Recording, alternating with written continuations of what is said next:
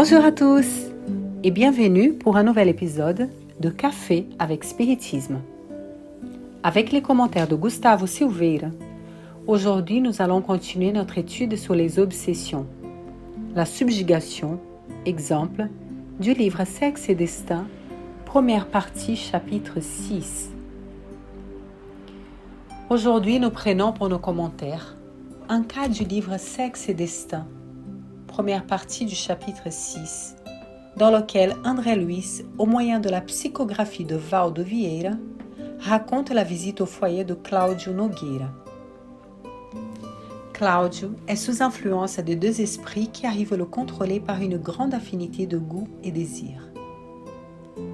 Dans le moment décrit, Claudio est chez lui. Il lit le journal.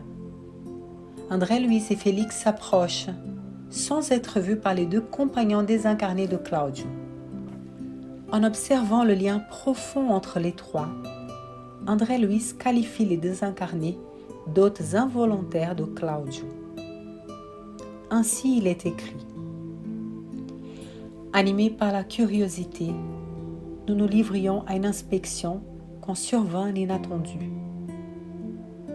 Les deux malheureux désincarnés que nous avions surpris à l'entrée venaient tout à coup de surgir devant nous et ils abordèrent Claudio, agissant sans cérémonie. L'un d'eux lui prit l'épaule et cria insolent Boire, mon cher, je veux boire. La voix railleuse agressa notre sensibilité auditive. Mais Claudio n'entendit pas le moindre son.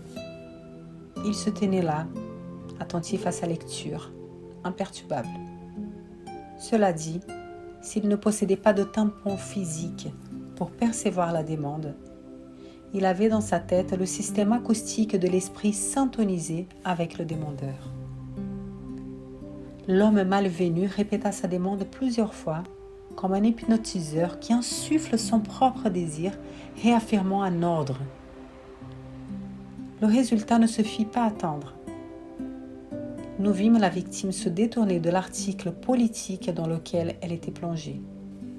Il n'aurait pu expliquer lui-même le subit des intérêts qu'il avait envahi pour l'éditorial qui avait retenu son attention. Boire, boire.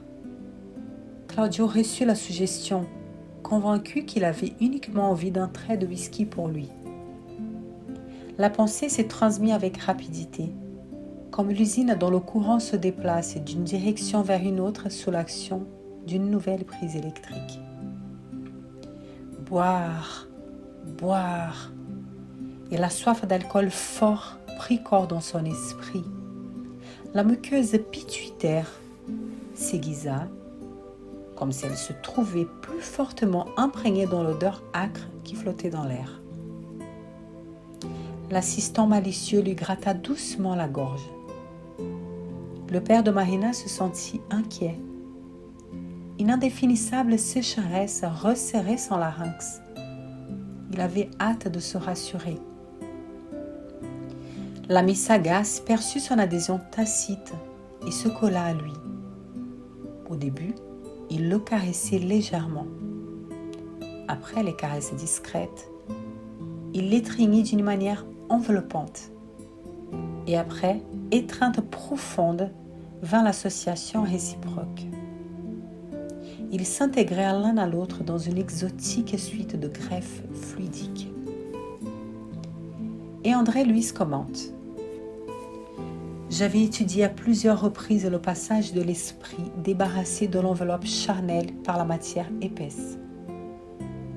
Moi-même, quand je m'habituais de nouveau au climat de la spiritualité, après ma dernière désincarnation, j'avais analysé des impressions lors du passage machinal à travers les obstacles et barrières terrestres, recueillant dans les exercices pratiqués la sensation qu'aurait ressenti quelqu'un qui aurait rompu des nuages de gaz condensé.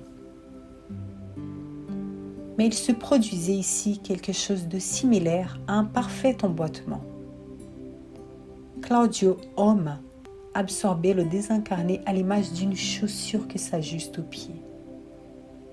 Ils se fondaient l'un dans l'autre, comme s'ils habitaient temporairement dans un même corps, taille identique, corpulence identique, mouvement synchrone, identification parfaite. Ils se levèrent d'un seul mouvement et se mirent en mouvement, intégralement incorporés l'un à l'autre, dans l'espace étroit, saisissant la flasque délicate. Il me fut impossible de préciser à qui attribuer l'impulsion initiale d'un tel geste. Si c'était à Claudio qui avait accepté l'instigation ou à l'obsesseur qui l'avait proposé. La gorgée dévala le long de la gorge se caractérisait par une dualité singulière. Les douze alcooliques firent claquer leur langue de plaisir dans une action simultanée. Encore une fois, nous réitérons. Les esprits ne nous contrôlent pas par quelque chose que nous détestons. Non.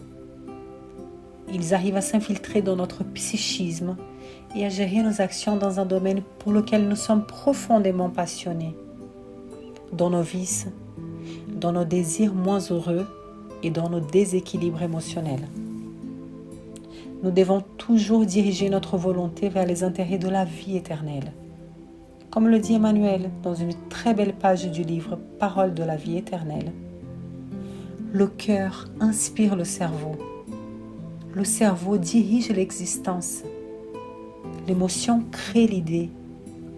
L'idée façonne les actions. Nous devons donc ressentir avec Jésus pour que nous apprenions à raisonner et à servir avec lui.